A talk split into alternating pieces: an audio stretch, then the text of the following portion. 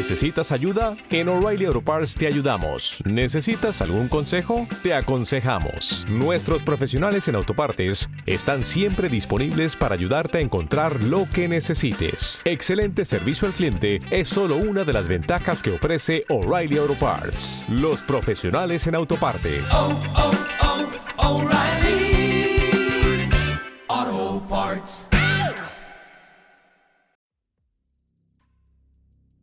Muy buenas tardes, muy buenas noches, bienvenidos a otro episodio de Criptomercados y Pymes, hoy día 3 de noviembre de 2022. Lo primero de todo, como siempre os digo, si no estás suscrito al canal y estás viendo este vídeo, por favor suscríbete y activa la campana de notificación. También si estás escuchando a posteriori el audio en cualquiera de las plataformas de podcast, te invito a que te suscribas y a que le des a me gusta porque me vas a ayudar muchísimo con el algoritmo de cada una de esas plataformas. Y hoy en portada pues traemos a Polygon y a Phantom.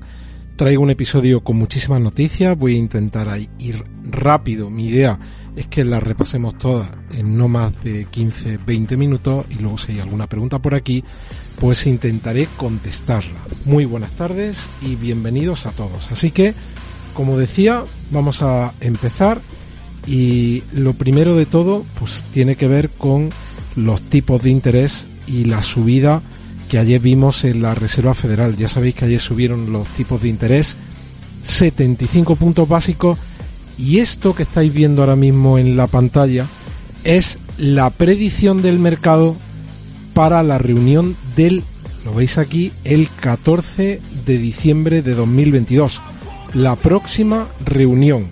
Bueno, pues veis como ahora mismo el mercado prácticamente está en un 50-50 entre quienes piensan, este grupo del 52% piensa que la Reserva Federal va a subir 50 puntos básicos los tipos de interés en la siguiente reunión y este grupo piensa que van a subir 75 puntos básicos.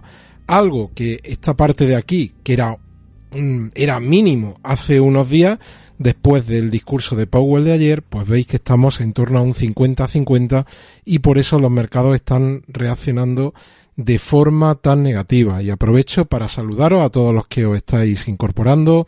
Alba Fernández, muy buenas tardes.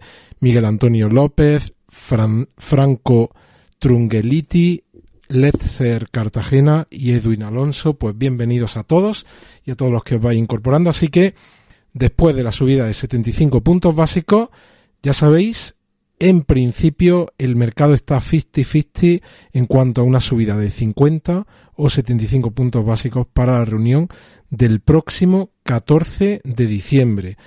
Y también hablando de tipos de interés, veis la noticia de hoy como dice que el, el Banco de Inglaterra anuncia la mayor subida de tipos en 30 años han elevado también ellos los tipos de interés en 75 puntos básicos y lo llevan hasta el 3%. Además, el Banco de Inglaterra alerta sobre una complicada recesión para Reino Unido. Ellos pronostican que la inflación se va a ir a un máximo en torno al 11% en este trimestre y en teoría ese sería el techo y a partir de ese momento la inflación en Reino Unido descendería. Y como he dicho antes, pues están hablando de una recesión eh, que sin, según ellos puede durar el final de este ejercicio 2022, todo el ejercicio 2023 y la primera mitad del 2024. Esto Reino Unido.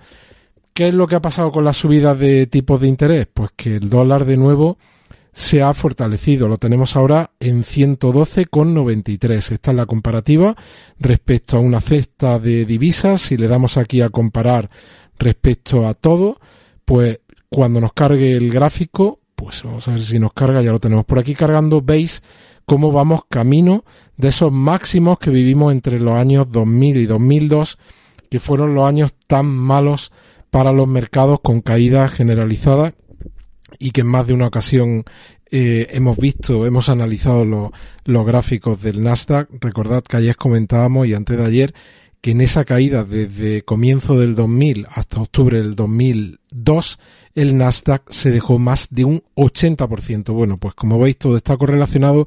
En aquel momento hubo una, un fuerte rally alcista del dólar respecto a otras divisas y este es el rally que estamos viendo ahora en este momento.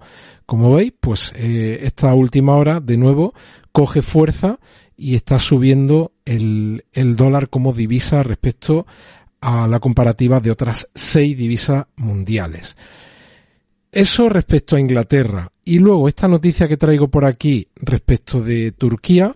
Fijaos cómo la inflación allí en Turquía se dispara hasta el 85,5% en octubre, el máximo desde el año 1998. Claro, cuando hablamos de volatilidad de cuando hablamos de volatilidad de las cripto, que es relativamente baja en estos últimos meses. Ahora cuando veamos el gráfico de Bitcoin ya veis cómo llevamos ya unos cuantos meses ahí lateralizando y ha ocurrido igual con la mayoría de las cripto del mercado.